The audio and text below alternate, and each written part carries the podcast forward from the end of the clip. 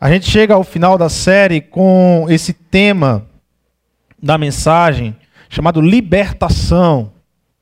Eu acho que é um tema muito propício, sugestivo a tudo que a gente viu uh, em toda a série: a culpa, do desprezo, da angústia, do sofrimento, da solidão, da preocupação, da aflição, do medo. Uh, em todos esses temas em que trabalhamos durante a série, ah, chegou ao fechamento da série com o tema libertação. E é preciso a gente entender ah, o propósito do tema.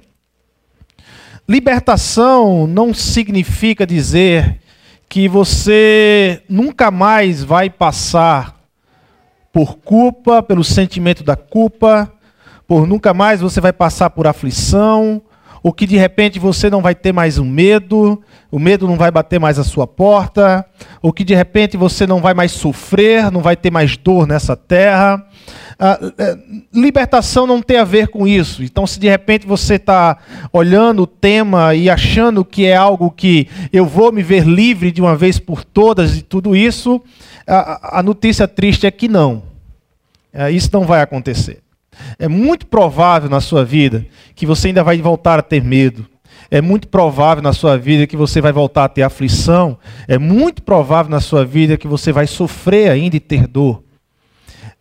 Porque faz parte do pacote de vivermos em uma terra em que é habitada por seres humanos caídos.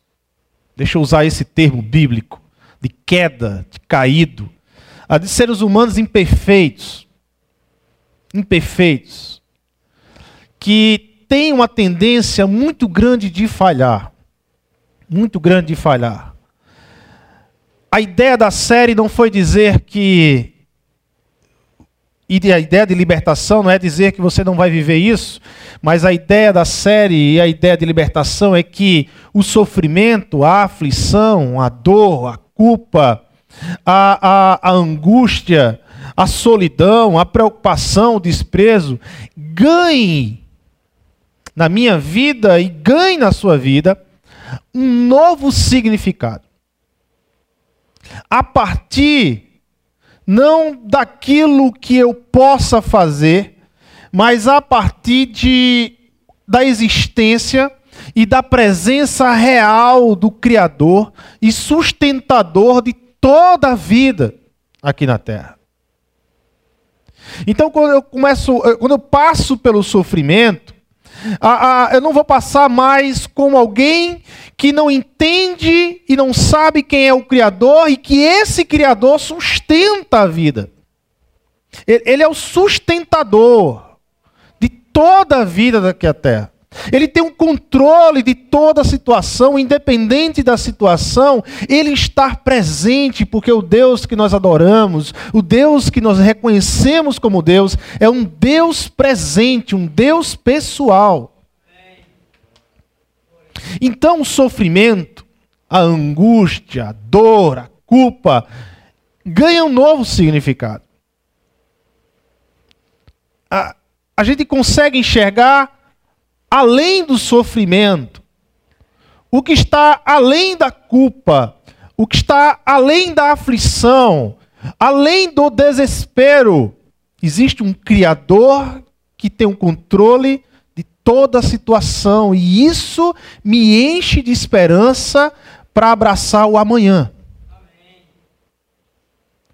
Eu não, eu não me prendo mais, a, a, a angústia não é mais uma cadeia que me prende naquele dia, porque agora eu consigo enxergar o que está acima da angústia e o que me enche de esperança, que me liberta para enxergar o amanhã e para viver o amanhã. É nesse sentido que a gente vai falar de libertação, de ser livre, de ser livre em meio ao sofrimento, de ser livre em meio à angústia, de ser livre em meio à dor, à culpa, à solidão, mas de viver um sentimento maior e real, que é o de liberdade. É impossível passarmos nessa vida sem sofrimento, sem dor. É impossível. Vivemos em meio a uma rede de pecado. Entenda, e eu e você nós sabemos, nós vivemos em um mundo caído, em um mundo pós-queda, de seres humanos caídos. E vivemos nessa sociedade a, a, a, que se conecta, é, é uma sociedade pecadora.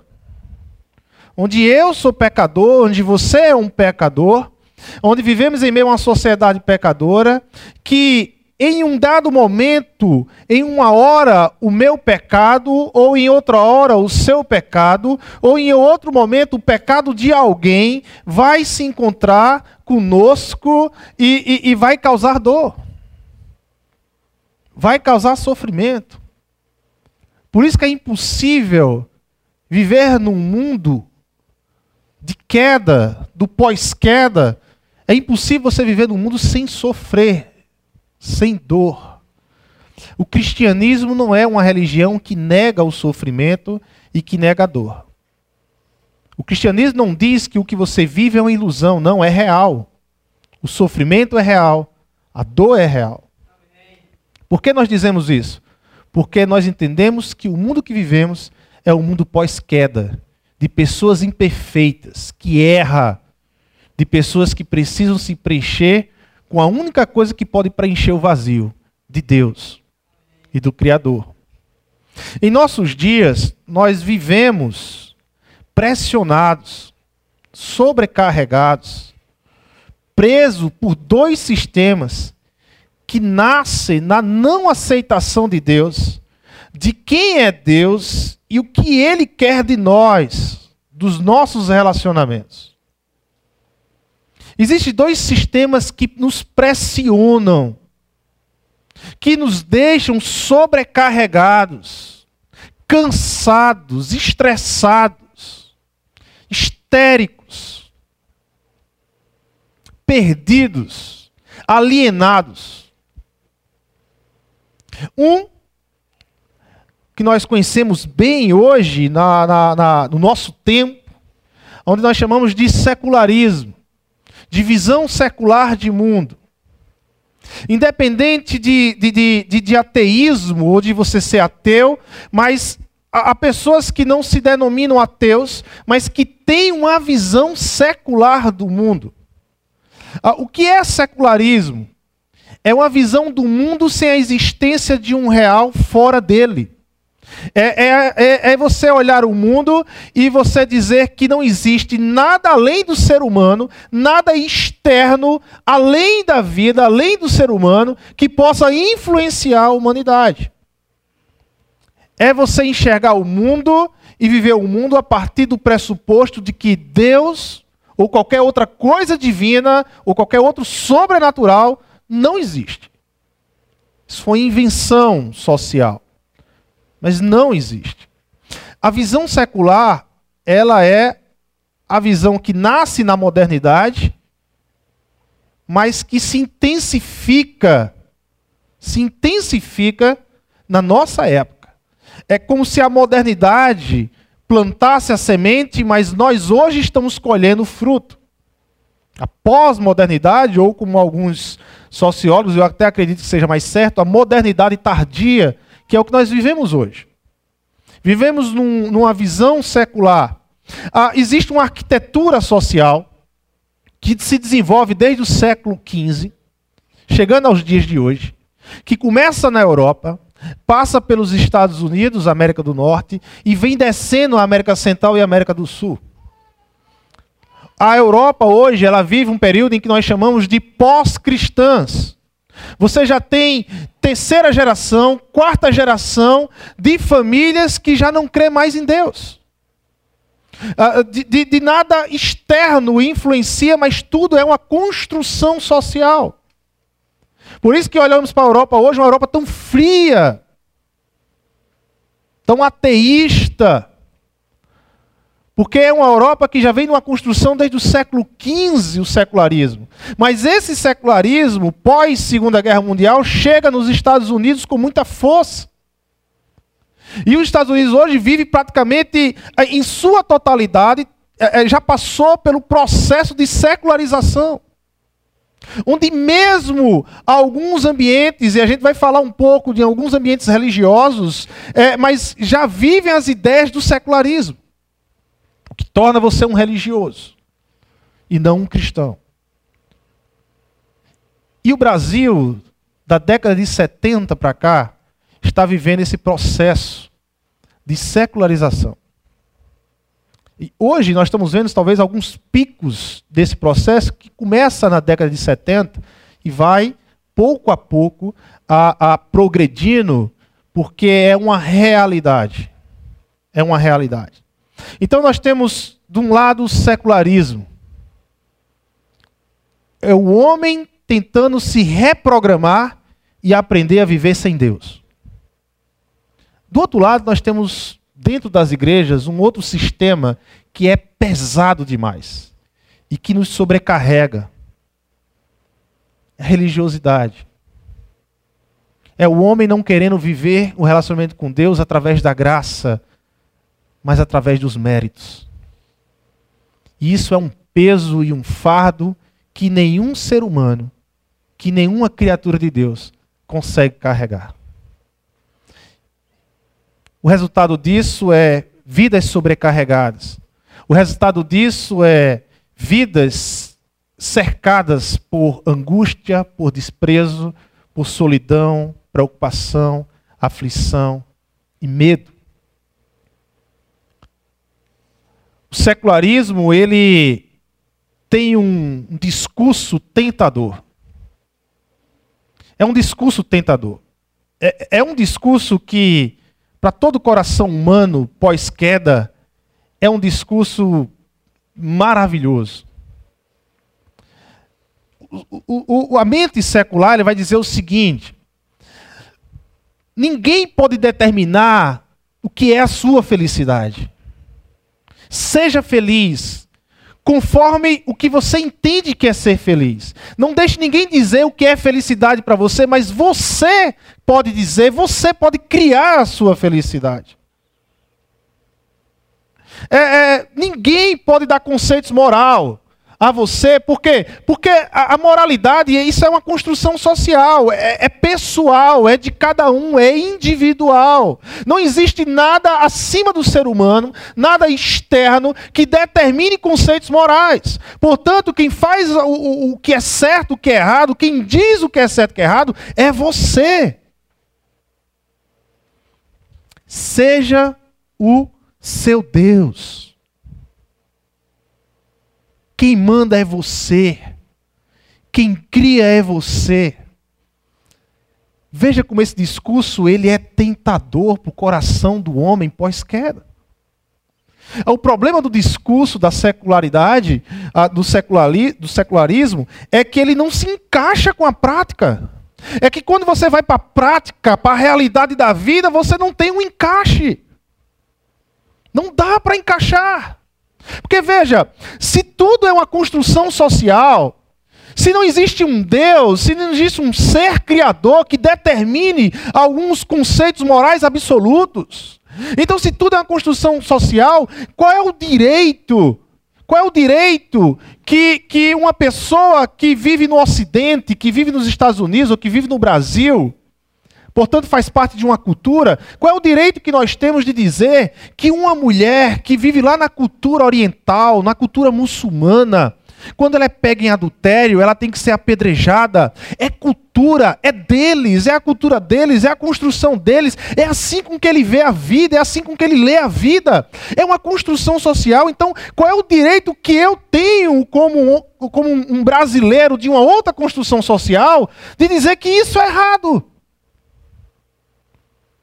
Qual o direito que me dá de impor a minha cultura sobre a cultura dos outros? Isso se chama imperialismo. De querer empurrar a goela abaixo a sua cultura sobre a cultura dos outros e não respeitar a cultura dos outros. Mas qual é o direito que me dá de dizer, ah não, mas apedrejar uma mulher, isso aí já é demais. Sim, mas se tudo é uma construção social e não há nada fora do ser humano que determine um, uma questão moral universal, que seja universal. Então, se tudo é uma construção social, tudo é local, com que direito você tem de dizer que eles estão errados e você está certo? Veja que na prática as coisas não se encaixam. O secularismo ele pede para você crer em algo, mas quando vai para a prática eles não mostram a razão. O secularismo, apesar deles ficarem muito chateados com o que a gente fala, mas o secularismo também é uma crença. Porque todo ser humano, inerentemente, ele precisa crer em algo. Apesar de eles ficarem chateados com essa palavra crença.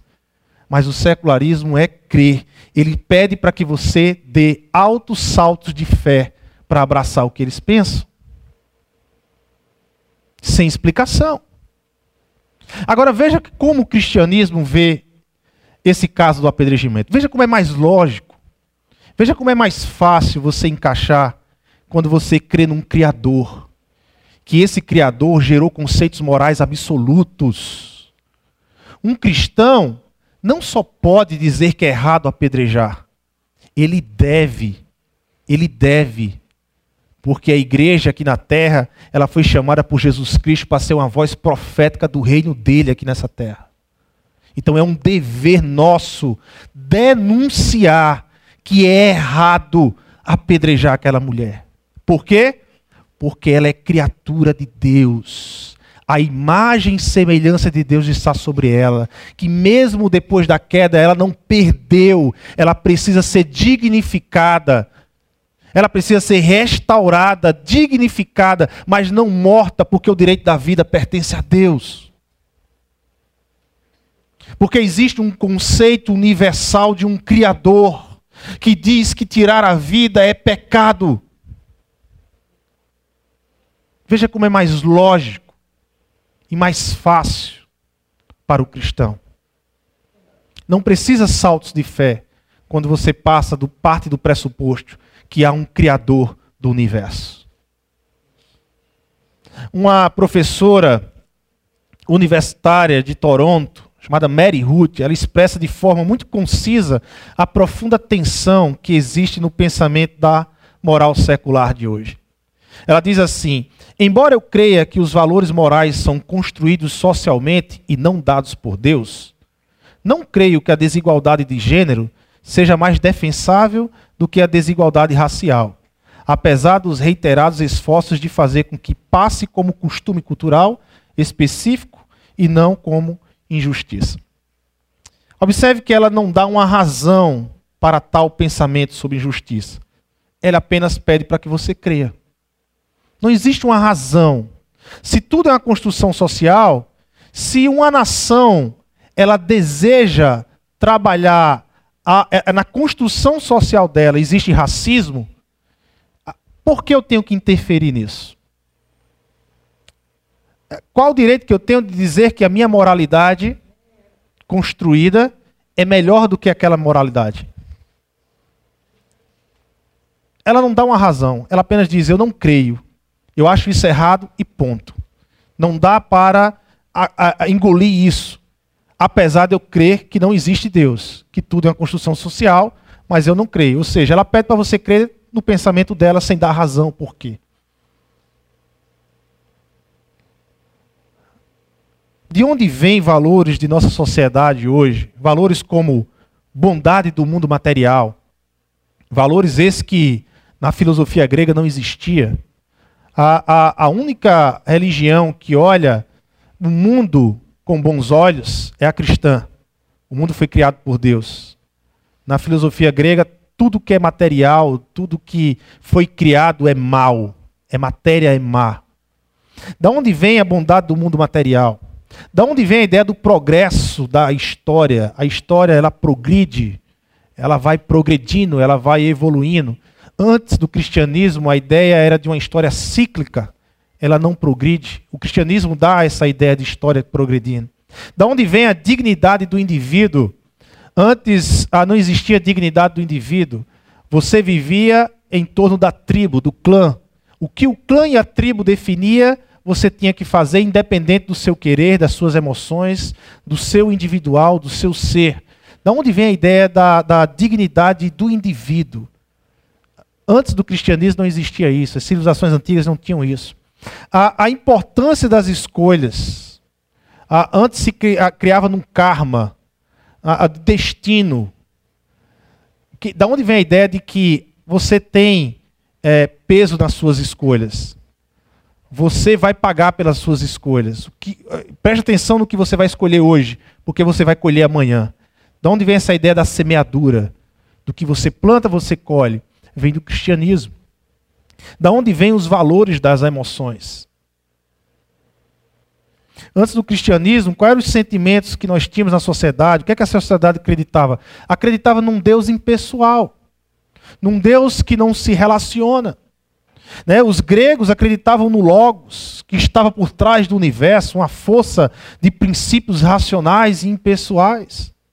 Né? A, a, as culturas orientais acreditavam e acreditam que toda personalidade individual era uma ilusão temporária.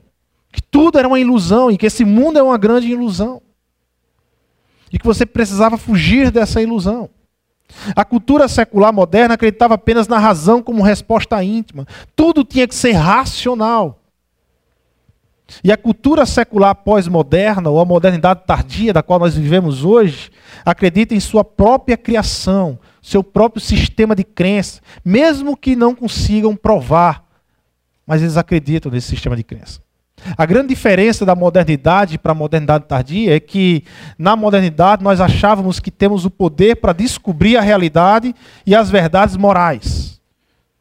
Tudo era colocado no, no, no, no teste. Todas as questões morais eram testadas. Aquelas que prevaleciam ficavam, aquelas que não prevaleciam saíam. Agora, agora nós acreditamos que podemos criar. Não é mais testar, é criar a nossa própria modalidade. Essa cultura lança sobre nós um estilo de vida devastador às nossas estruturas. Por quê? Porque nós não fomos chamados para criar moralidade, mas para aprender e descobrir com o nosso Criador. O ser humano não foi criado para ficar criando questões morais, mas foi para aprender as questões morais com o Criador. Estamos vendo uma raça humana cansada, perdida, sobrecarregada, desaprendemos a descansar. Por quê? Porque não aceitamos e, portanto, não nos libertamos da cultura do endeusamento que mergulhamos. Nós queremos ser deuses. Nós queremos ser Deus. Nós queremos criar. Nós queremos ter o controle de todas as coisas. E esse mal não ficou apenas no secularismo, na cultura secular, fora da religião. Esse pensamento secularista, ele entra sorretariamente na religião. Ele entra no processo religioso. Quando a gente não aceita o Deus das Escrituras, mas nós queremos criar o nosso próprio Deus. Quando nós não aceitamos a ideia de estarmos para servir a Deus, mas nós invertemos o papel e agora criamos a ideia do Deus que está para nos servir. Ah, nós queremos ter o controle. A ideia de sermos deuses, a ideia de controlar, entra também no mundo religioso e torna cristãos religiosos extremamente religiosos. Acredito ser uma das maiores virtudes de um cristão. Uma das maiores virtudes de um cristão é saber descansar no Senhor. Em na conversa que Jesus tem com Nicodemos, Jesus pede para Nicodemos nascer de novo. Claro que ali estava explicitamente a questão do Espírito Santo, do nascer de novo do Espírito. Mas há também uma questão a, a, uma pressão social, religiosa na vida de Nicodemos, que Jesus diz: olha, Nicodemos, você tem que se libertar disso também. Sabe, é, é, é, o que parece é que Jesus está dizendo para Nicodemos que devia, que Nicodemos devia se dar conta da sua insuficiência. A Nicodemos, você não é suficiente. Ele devia dar as costas para a sua vida autônoma e aparentemente feliz, para voltar a ser humano de verdade, entendendo que depende de algo maior que sua vida. Esta é uma grande ameaça à religião da modernidade tardia. A grande ameaça é se renda. Afirme para você mesmo que você não pode que você não consegue sem Deus, que você não pode andar sem Deus, que você depende de Deus. Pare de andar sobrecarregado pesado, estressado. Você não tem controle de nada, eu não tenho controle de nada. Deus pode todas as coisas e Deus tem o controle de todas as coisas. Portanto, é um convite que Deus faz para a gente descansar. E aqui eu convido para a gente refletir numa passagem lá em Mateus capítulo 11. Ah, como é que eu encontro libertação de tudo isso? Uma vida humana de verdade é uma vida que se aceita como criatura, como ser criado, imperfeito depois da queda, vacilante, mas amada pelo seu Criador. Ela aceita o amor de Deus. Ela recebe o amor de Deus. Ela não luta contra o amor de Deus. Uma vida humana de verdade é uma vida que não luta contra a graça. É uma vida que não luta contra a misericórdia, mas é uma vida que aceita a graça e a misericórdia que vem do Criador, que nos ama, que nos criou, que sabe qual é a proposta para nossas vidas, que nos direciona, que dá sentido, todos os sentidos para a nossa vida. Mateus capítulo 11, é, a partir do 25.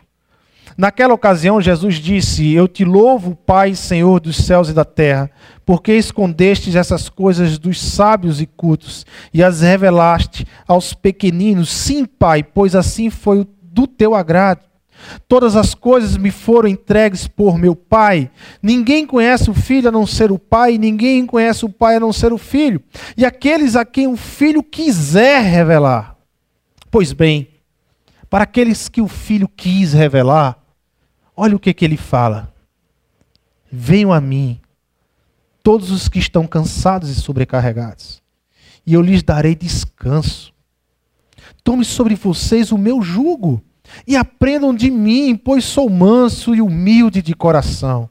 E vocês, vocês encontrarão descanso para as suas almas, pois o meu jugo é suave e o meu fardo é leve.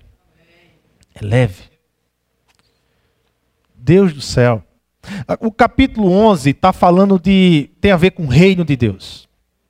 Ah, entender um pouco do contexto ah, ah, rápido do capítulo 11. É, é, muito simples o capítulo 11. É, falando de reino.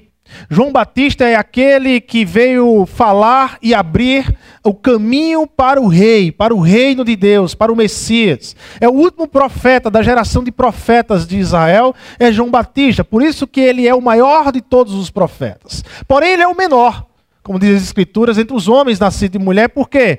Porque nós temos toda a revelação. João Batista estava entregando, a, ele, ele, ele não vai chegar a ver a crucificação, ele não vai chegar a ver a ressurreição, ele não vai experimentar todo o contexto como nós temos todo o contexto.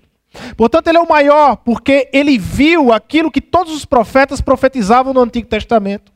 E ele viu em carne, ele viu Jesus, ele viu a profecia sendo cumprida em Jesus Cristo, mas ele não viu todo o cumprimento. Como nós temos todo o cumprimento. Vemos e lemos aqui todo o cumprimento. É, João Batista ele entra numa crise, ele é preso. Jesus ele vai para o ministério da Galileia. E aí, geralmente, esse ministério da Galileia deve ter sido em torno de um ano. Jesus passa um ano na Galileia, nesse ministério, e durante esse ministério de um ano, João Batista está preso. Aí João Batista entra numa crise. Por que ele entra numa crise? Porque lá no batismo de Jesus, João Batista ele, ele revela a, a, a, aquilo que ele recebeu de Deus como profecia sobre o Messias, como profecia sobre a vinda do Messias. Né? João Batista ele vai dizer que Jesus, ah, no versículo 11 do capítulo 3, diz: Eu os batizo com a água para arrependimento, mas depois de mim vem alguém mais poderoso do que eu, tanto que não sou digno nem de levar as suas, as, as suas sandálias. Ele os batizará com o Espírito Santo. E com o quê? E com fogo. Fogo aqui é julgamento. Virá aquele que batizará os homens com o Espírito Santo, converterá o coração do homem de volta a Deus. Mas também esse que vai converter, ele vai julgar, ele vai trazer fogo sobre essa terra, ele vai trazer julgamento nessa terra. João Batista está preso, e o que ele está vendo é que não chega o julgamento. E cadê esse julgamento? Já faz um ano que eu estou nessa cadeia, e cadê esse julgamento? Ah, vai lá, Vai lá perguntar se é mesmo o Messias, porque eu estou agora em dúvida. Cadê o fogo?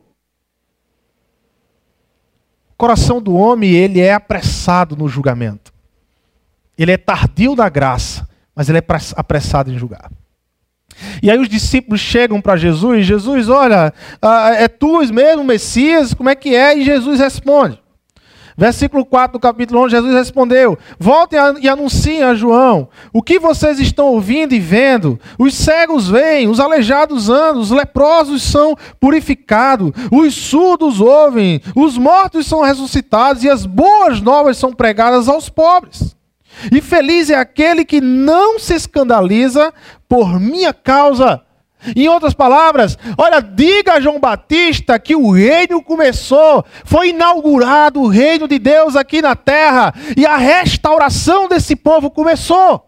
Diga a João Batista que o reino não é um reino que vai julgar, o julgamento ainda virá, mas não é agora, agora é tempo de graça e de misericórdia. Agora é tempo desse povo aprender e saber. E Deus me trouxe aqui e eu vou revelar isso. Deus os ama. Deus tem graça e misericórdia abundantemente para todos.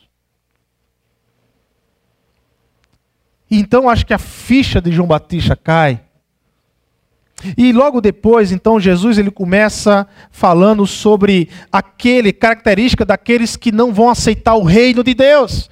Ah, o reino de Deus está sendo instaurado, o reino de Deus foi inaugurado, mas vai ter aqueles que não vai aceitar. Por isso que logo depois você vai ter uma palavras de julgamento dos julgamentos sobre aqueles que não aceitam o reino, dos julgamentos daqueles que perseguiram os profetas, dos julgamentos daqueles que não aceitaram a palavra de João Batista, que não aceitarão a palavra de Jesus, que o chamarão de beberrão e comilão, que senta com pecadores, que não vai aceitar esse reino de graça e de misericórdia, porque o homem quer um reino de justiça, mas esse reino de justiça, esse reino de julgo, esse fogo que o homem tanto quer que venha de Deus, condena ele próprio.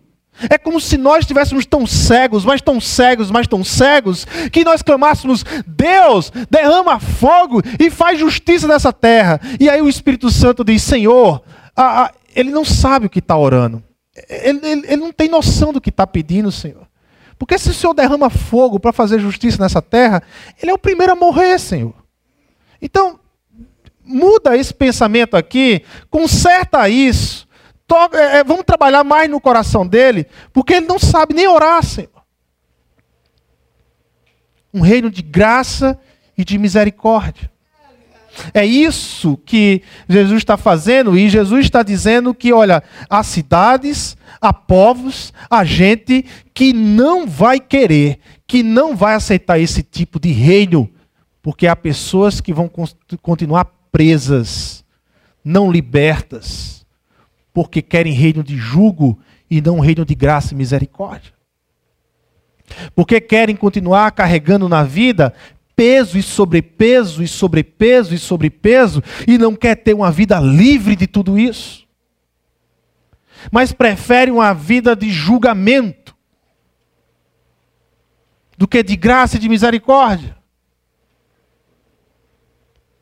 E então vem Jesus para falar sobre aqueles, a partir do verso 25, sobre aqueles que, a, a, característica daqueles que vão, que aceitaram o reino de Deus. A, a, quem são os que aceitam o reino de Deus? Em primeiro lugar, os que aceitam o reino de Deus são aqueles que aceitam a revelação do Pai. O reino de Deus é a revelação do próprio Pai. Naquela ocasião, Jesus disse: Eu te louvo, Pai, Senhor dos céus e da terra, porque escondeste essas coisas dos sábios e cultos e as revelastes aos pequeninos. Primeiro, o reino de Deus foi revelado porque Deus, o Pai, o Criador de todas as coisas, quis revelar a nós. E aqui, sábios e pequeninos, não é a, a, a ideia de conhecimento, de ter o conhecimento, de, de, de, de, ter o controle sobre o conhecimento, não. A ideia aqui é, é dos sábios é de pessoas autossuficientes. Pessoas que acham autossuficientes, pessoas que acham que não precisam de ajuda, pessoas que arrogantes, pessoas que não aceitam a sua pequenez diante de Deus. Sua pequenez diante de Deus. É pequenino, é frágil. Mas tem pessoas que estão tá com um coração que não aceita isso. Mas aqueles que recebem o reino de Deus, esses foram aqueles que são ensináveis. São aqueles que diz Deus, eu não entendo nada do teu reino, mas eu estou aqui para aprender sobre o teu reino. Me ensina a viver melhor para o Senhor. Pessoas que têm um coração ensinável, pessoas que têm um coração humilde, Pessoas que carregam no coração a característica desse reino que recebeu de Deus. A outra causa de recebermos o reino de Deus é, é por causa da interferência do filho. No versículo 27, todas as coisas me foram entregues por meu Pai.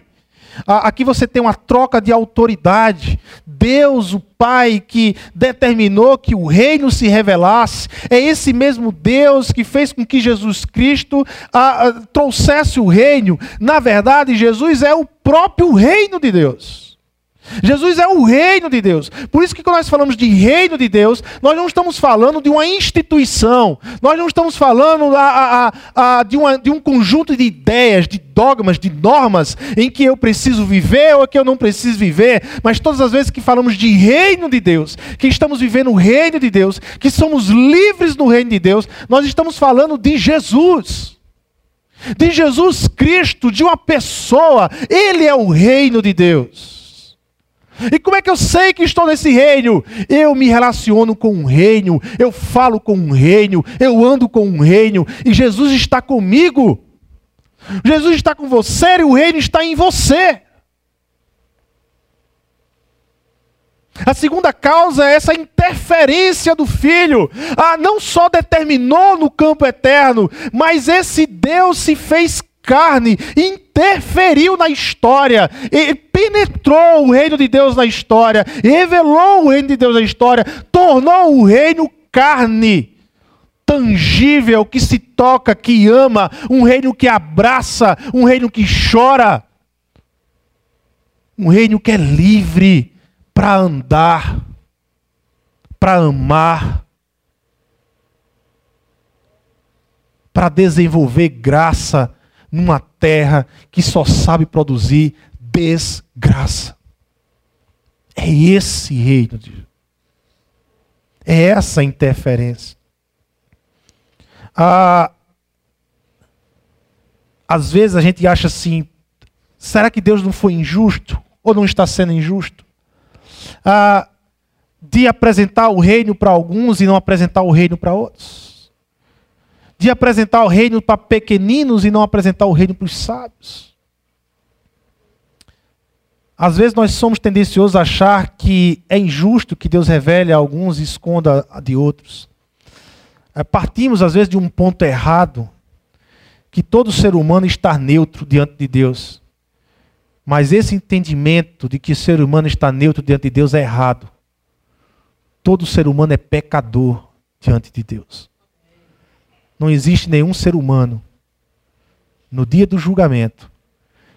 Não vai existir nenhum ser humano que vai ter o atrevimento de, de dizer que Deus foi injusto. Todos, todos vão se ajoelhar e reconhecer a soberania de Deus. Todos. Quer em vida, quer pós-vida. Mas todos Ninguém vai ter a blasfêmia de afrontar a justiça de Deus. Ninguém. Ah, o que nós recebemos desse julgamento foi graça e misericórdia. Graça e misericórdia que vem de Deus. E o terceiro e último ponto de aceitação, e que precisamos aceitar, é do gentil convite do Filho de Deus que é que eu devo fazer na minha vida, na minha caminhada com Cristo, para me sentir aceito? E o sentimento de aceitação é uma libertação. Se sentir aceito é se sentir livre. Se sentir aceito, liberta. E aqui a gente tem o pressuposto de tudo isso. Sentir aceito pelo Criador e amado pelo Criador de todas as coisas. Você, você, tem, você tem níveis de aceitação. Eu posso me sentir aceito pela minha esposa, mas em algum dado momento da minha vida eu vou querer uma aceitação maior. E, e sempre eu vou estar, sempre eu vou estar preso a, em algum momento, a, a, a uma aceitação de alguém, de uma instituição, de algo, de um grupo. Que Jesus ele está dando para as pessoas é: eu já aceitei vocês. Em mim, em Deus, em Jesus, para toda essa correria de aceitação. Se eu sou aceito pelo Deus Criador, se eu sou amado por Deus, se eu sou filho de Deus, a quem eu vou cobrar mais aceitação? Eu vou viver livre disso. Livre. Porque eu vou agora caminhar com o sentimento de que agora eu sou aceito por aquele que está acima de todas as coisas. Por Deus pelo Filho Jesus Cristo. E isso é um convite. Venham a mim todos os que estão cansados. Ah, é um convite a andar com Jesus. Vocês não precisam andar mais sem esse sentimento de aceitação. Vocês não precisam andar mais sem esse sentimento de cobrança sobre vocês. O relacionamento com Deus não é mais um relacionamento de, de, de, de obrigação de, de, de ser obrigado ou não, a, a, de, de, obrigatoriedade, de, de, de, cumprimento da lei. É, é isso que Jesus está dizendo. O jugo e o fardo dos líderes religiosos são pesados demais. Porque eles colocam um sistema para você de cumprimento ou não cumprimento.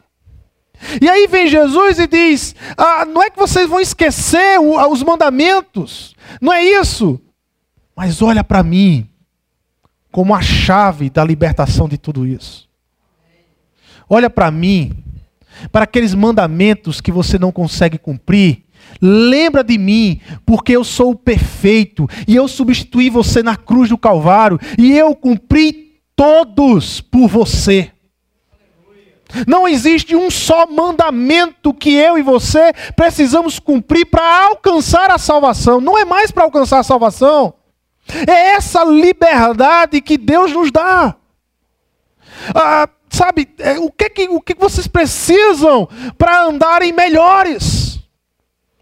O que é que vocês precisam mais para olhar para o amanhã, para olhar para os outros dias e entender que há sempre esperança? Por que há sempre esperança? Porque o sacrifício de Cristo na cruz do Calvário foi um sacrifício eterno.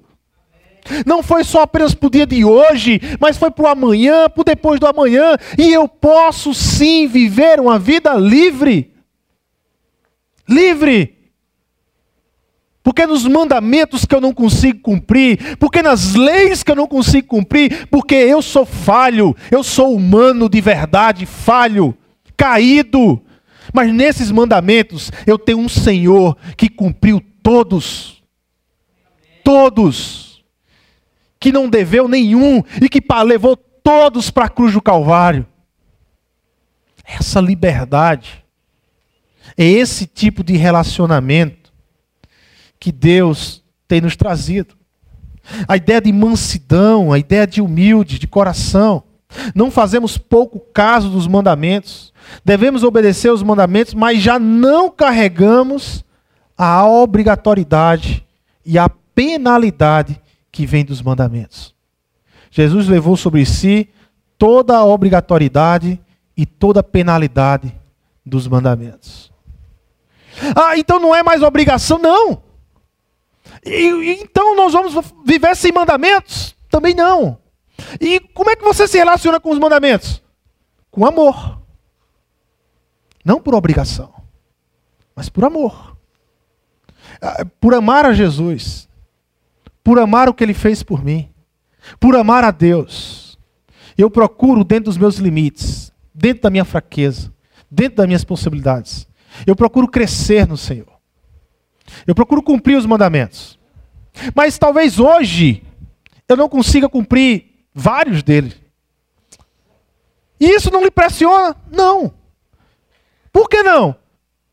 Porque amanhã eu vou estar andando com Jesus. Ah, porque depois de amanhã eu vou estar andando com Jesus. Porque daqui um mês eu vou estar com Jesus. Porque daqui um ano eu estou com Jesus. Porque daqui a dez anos eu estou com Jesus. Porque quando eu partir dessa para melhor, eu estou com Jesus. Que pressão eu preciso viver sobre isso? Por que eu preciso ter vida pressionada sobre isso? Se Jesus está comigo, Ele é o meu Salvador, Ele é o meu Senhor e Ele me libertou. Percebe como você muda o seu relacionamento com os mandamentos? Sem a pressão, sem a obrigação, sem o peso da penalidade. Ah, se você não cumprir, ah, se eu não cumprir, eu vou aprender, vou levantar minha cabeça, me arrepender, mas eu vou caminhar com Jesus. E um dia eu vou cumprir, mas eu vou aprender mais com Jesus. Mas não vem com essa de penalidade, de absurdo, de coisa, de querer jogar um fardo em cima de mim, porque é isso aí não. O fardo que eu carrego é o fardo de Cristo Jesus. É leve e é suave. Não tem peso. O fardo que eu carrego é o fardo que, o tempo todo, quando alguém quer colocar um peso em mim, o fardo que eu carrego, quando eu olho para trás para ele, ele diz assim: ó, cruz. Olhe para a cruz. Olhe para a cruz. A cruz é a sua vitória. A cruz já foi pago. Você não precisa mais carregar fardo nenhum. E a gente anda. E a gente caminha. Na libertação. Nessa liberdade que vem de Jesus. Nesse convite libertador que vem de Jesus Cristo. que é que Deus, o que é que podemos deixar para trás naquela vida escrava que muitas vezes nós carregamos de querer ter uma perfeição moral? Todas as vezes que nós queremos ser perfeitos, irmãos. Todas as vezes que nós queremos ser deuses. E aqui eu sei que tem pais mães que sofrem com isso. Porque sofre com medo de decepcionar os seus filhos. Porque sofre com medo de não ser uma boa mãe, de não ser um bom pai. Eu quero dizer a você que em algum momento você não vai ser uma boa mãe, e em algum momento você não vai ser um bom pai. Porque você é humano. Você não é Deus. Você é imperfeito. Você vai errar.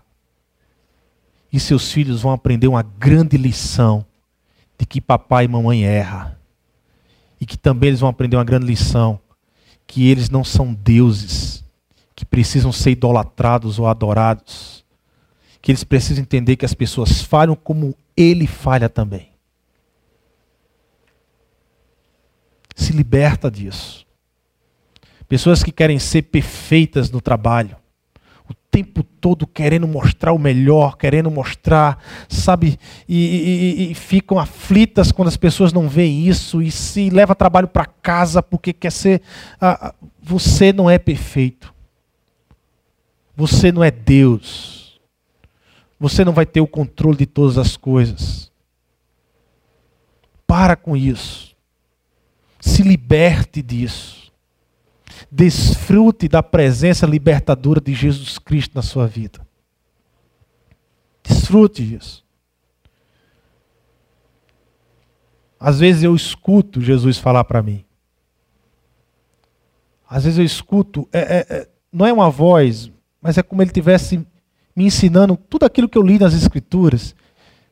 E ele tivesse ponderando comigo fazendo com que eu refletisse sobre aquilo que eu já li nas Escrituras. Este peso é demasiado para você, Arthur. Não carrega isso. Você está sobrecarregado, você está cansado. Joga fora este peso da lei, da aparência, da culpa. Entenda de uma vez por todas. Eu paguei na cruz do Calvário por tudo isso. Não é que eu e você nós não vamos voltar a sofrer e a ter dor nesse mundo. Mas quando nós passamos pelo sofrimento e entendemos o que nos espera amanhã, nos enchemos de esperança de um Deus que está no controle de toda a situação, e entendemos o que Jesus fez verdadeiramente na cruz do Calvário, isso é libertador, meu irmão. Isso é libertador. Muitas vezes nós vivemos presos porque nós não temos dimensão do que nós recebemos da cruz. Nós não temos ideia do que nós recebemos na cruz do Calvário. Eu acredito que alguns só vão ter ideia depois que partir. E quando vê os céus e tudo que espera, vai dizer: Meu Deus, como eu me sobrecarreguei. Senhor, de uma forma tão tola. Olha o que está diante de mim. Olha o que está diante de mim. Mas nos céus, vai muita coisa lhe chamar a atenção.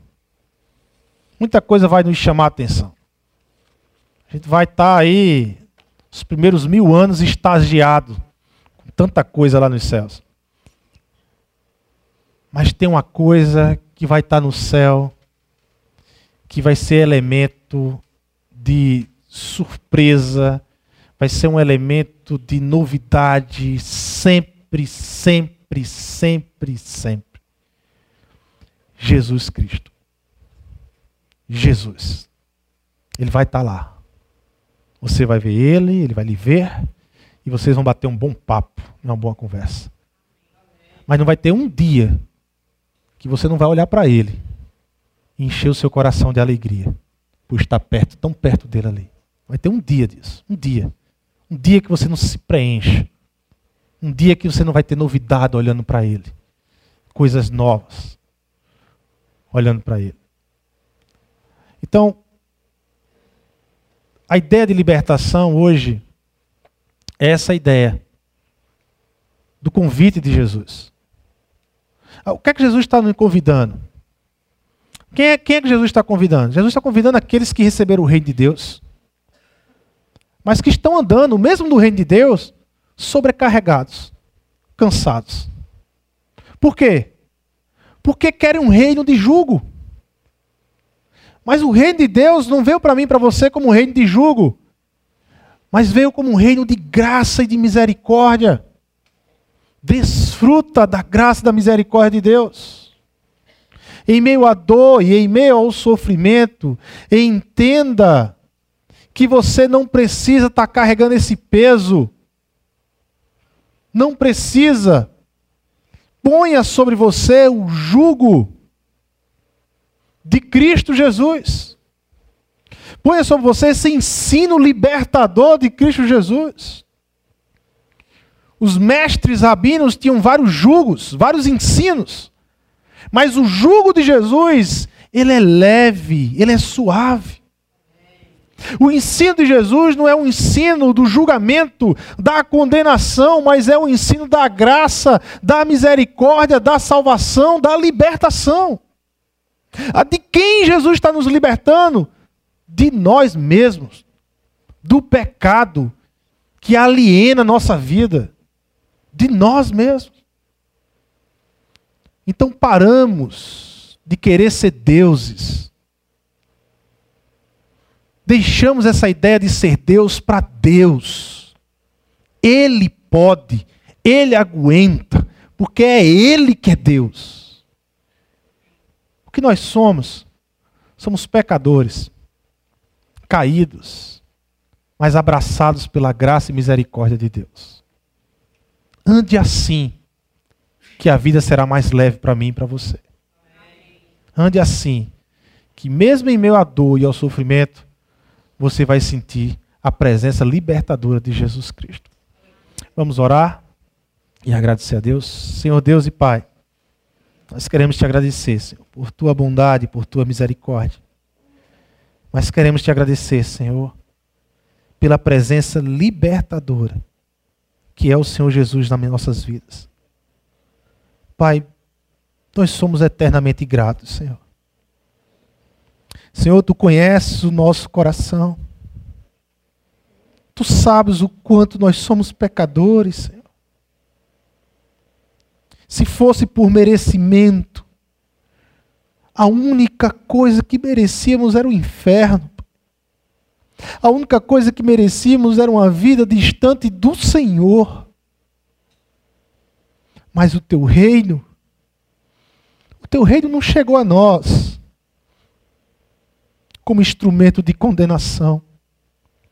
O teu reino chegou a nós, pequeninos, que não entendemos nada do teu reino, mas temos um coração aberto a ser ensinado. Nós queremos aprender do Senhor. E esse reino chegou a nós por graça e por misericórdia. Muito obrigado, Senhor. Que nas mais profundas angústias, que no tempo do sofrimento e na dor, que nós possamos não esquecer que foi através da dor e do sofrimento que o Senhor nos libertou na cruz do Calvário. Obrigado, Senhor, porque agora faz todo sentido. O Senhor nos dá um novo sentido ao sofrimento e à dor. Nos abençoa, Pai, nos leva em paz às nossas casas. Que o amor de Deus, o Pai, que a graça do nosso Senhor Jesus Cristo e a comunhão do Espírito Santo nos acompanhe sempre, sempre e sempre. É em teu nome, Jesus. Amém, amém e amém.